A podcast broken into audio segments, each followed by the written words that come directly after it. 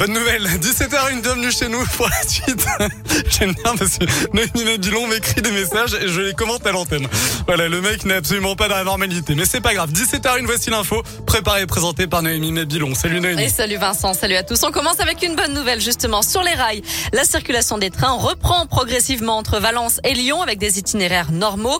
En revanche, dans le sens Lyon-Valence, il roule toujours sur la rive droite du Rhône, donc plusieurs gares ne sont pas desservies. À la une, un suspect interpellé après la violente altercation dans le tram T2 à Lyon 8e mi-octobre. Rappelez-vous, dans une vidéo qui circulait sur les réseaux sociaux, on voyait un homme demander à un autre homme d'arrêter de fumer à bord du tram, d'autant qu'il se trouvait à côté de son bébé. Une bagarre, une bagarre avait alors éclaté entre les deux individus. L'agresseur présumé a été placé en garde à vue. L'enquête se poursuit. Il faudra bientôt lever le pied sur le boulevard Laurent Bonnevet. Dès mardi, la vitesse sera limitée à 50 km heure le long du parc de la Fessine, entre le périphérique et le quai Charles de Gaulle. Un tronçon qui jusqu'à présent était limité à 70. Cette mesure a été demandée par la métropole de Lyon pour réduire le nombre d'accidents sur cet axe qui longe le campus de la Doua et qui est donc très fréquenté par les étudiants et les piétons en général. Il s'apprêtait à livrer 150 kilos de résine et d'herbes de cannabis dans la métropole de Lyon. Quatre individus ont été interpellés lundi lors d'un go-fast sur l'autoroute A7 d'après le progrès. La PJ lyonnaise a intercepté trois véhicules à la barrière de péage de Chana en Isère, un convoi qui arrivait d'Espagne. Les quatre individus ont été placés en garde à vue. Plusieurs étaient déjà connus de la justice.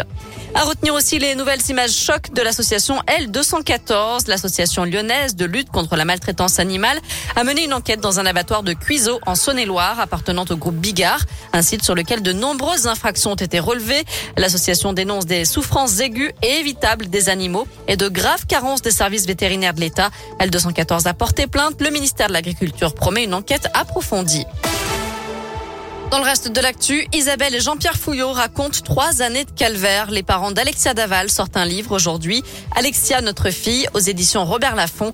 La jeune femme avait été tuée en 2017 par son mari Jonathan, qui avait, qui depuis a été condamné pour meurtre. Total Energy surfe sur la flambée des prix de l'énergie, notamment du gaz, et multiplie son bénéfice net par 23 au troisième trimestre, 4,6 milliards de dollars contre 202 millions à la même période l'an dernier. Enfin en foot, le retour de Jeffrey Adelaide n'est pas encore pour tout de suite. Victime d'une double blessure au genou en février dernier, le milieu offensif de l'OL espérait reprendre la compétition dans les prochaines semaines, mais son retour est repoussé après un retard de cicatrisation osseuse. Direction radioscoop.com pour la question du jour, Noémie.